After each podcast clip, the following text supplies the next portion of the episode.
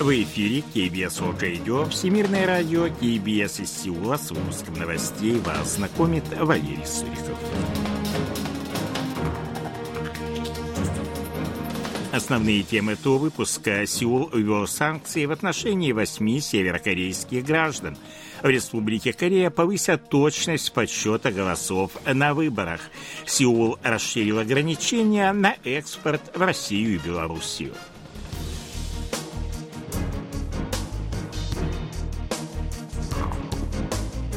А сейчас эти и другие новости более подробно.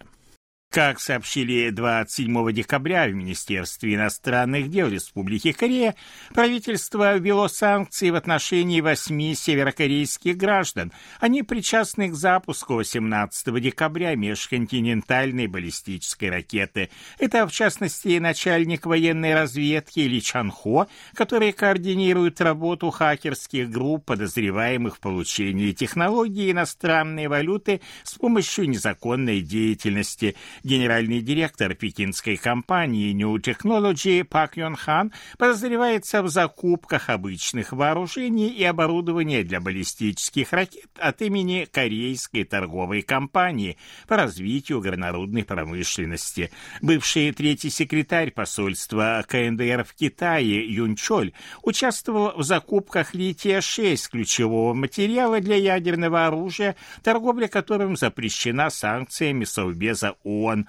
Остальные пятеро являются сотрудниками пиньянской компании Pan Systems, которая находится под контролем главного разведывательного управления и занимается торговлей оружием в соответствии с санкциями для проведения финансовых сделок с лицами, включенными в список, необходимо получить одобрение Банка Кореи. Нынешний пакет санкций 14 с момента прихода к власти правительства Юн Су-гёля. 26 декабря председатель Госсовета КНДР Ким Чон Ын выступил с докладом на девятом пленуме Центрального комитета Трудовой партии Кореи восьмого созыва. Как сообщило агентство ЦТАК, он дал оценку реализации политики партии и правительства в уходящем году, который назвал годом великого перелома и великих перемен, оставивших большой след на славном пути развития страны. 2023 год стал годом укрепления мощи государства, отметил Ким Чон Ын. Он высоко оценил удивительные победы и события, достигнутые в строительстве социализма. Как сообщает СТАК, работа пленума продолжается. Сеул и Варшава продолжают по дипломатическим каналам переговоры о реализации контрактов на поставку южнокорейских вооружений. Как сообщил 26 декабря журналистам представитель южнокорейского МИД, стороны ведут активный диалог о реализации договоренности, и пока нет признаков влияния смены власти в Польше на поставки вооружений. В прошлом году Сеул и Варшава заключили контракты на общую сумму 17 миллиардов миллиардов 300 миллионов долларов.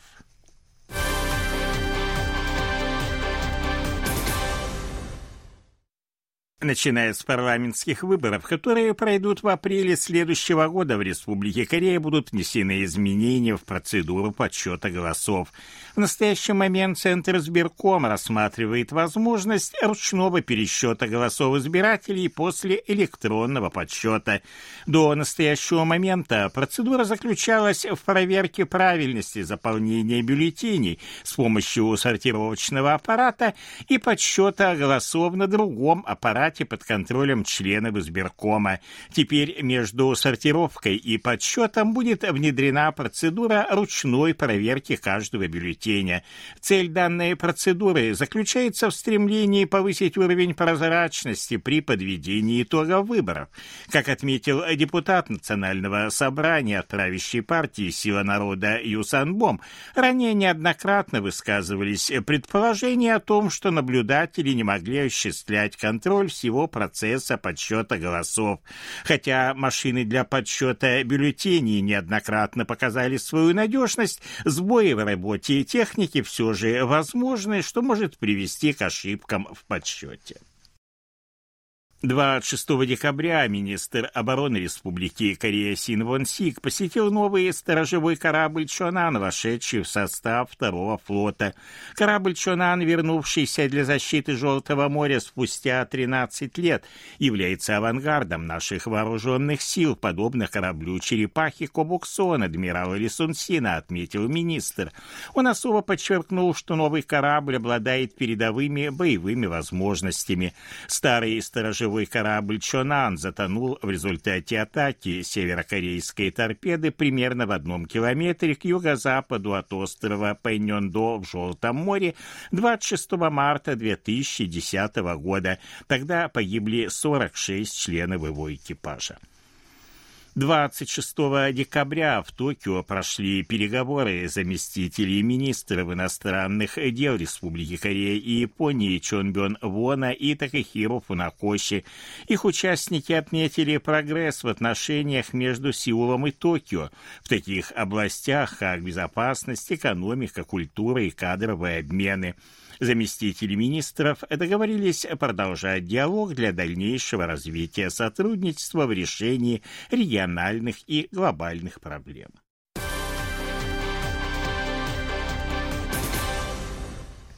Республика Корея расширила список товаров, для экспорта которых в Россию и Белоруссию необходимо получить специальное разрешение правительства. Как сообщили 26 декабря в Министерстве промышленности, торговли и энергетики, в список внесены дополнительно 682 наименования товаров, включая тяжелую строительную технику, металлообрабатывающие станки, аккумуляторные батареи, авиационные компоненты и ряд категорий автомобилей. Это, в частности, все автомобили с объемом двигателя, превышающим 2 литра. Учитывая новый список, ограничения касаются 1159 наименований товаров. Дополнительный список вступит в силу в начале будущего года. Завод Hyundai Motor в Санкт-Петербурге, проданный российской компании Art Finance, может возобновить работу в январе следующего года. Об этом сообщает российское агентство Интерфакс со ссылкой на пресс-службу нового владельца завода. О том, какие автомобили будут выпускаться, пока не сообщается. До февраля прошлого года, когда начался украинский конфликт, предприятие выпускало модели Hyundai Solaris, Hyundai Creta, Kia Rio и Kia Rio X Line. Завод находился в режиме простоя с мая прошлого года, при этом Hyundai Motor продолжает техническое обслуживание ранее проданных автомобилей. 26 декабря на птицеферме в уезде по Сонгун провинции Чолла-Намдо выявлен очередной очаг высокопатогенного птичьего гриппа. В результате общее количество очагов данного заболевания с начала зимы достигло 25.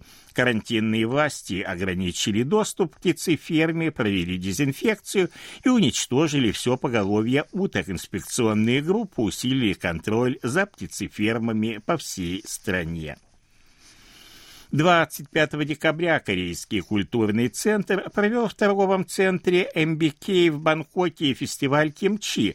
Около 400 местных жителей приготовили полторы тонны кимчи, корейских традиционных квашеных овощей. В рамках фестиваля состоялся конкурс по приготовлению кимчи из местных продуктов, выступления коллективов традиционных корейских танцев и мастер-классы по тэквондо. Гости фестиваля попробовали корейские блюда. Мероприятие посетили более тысячи человек.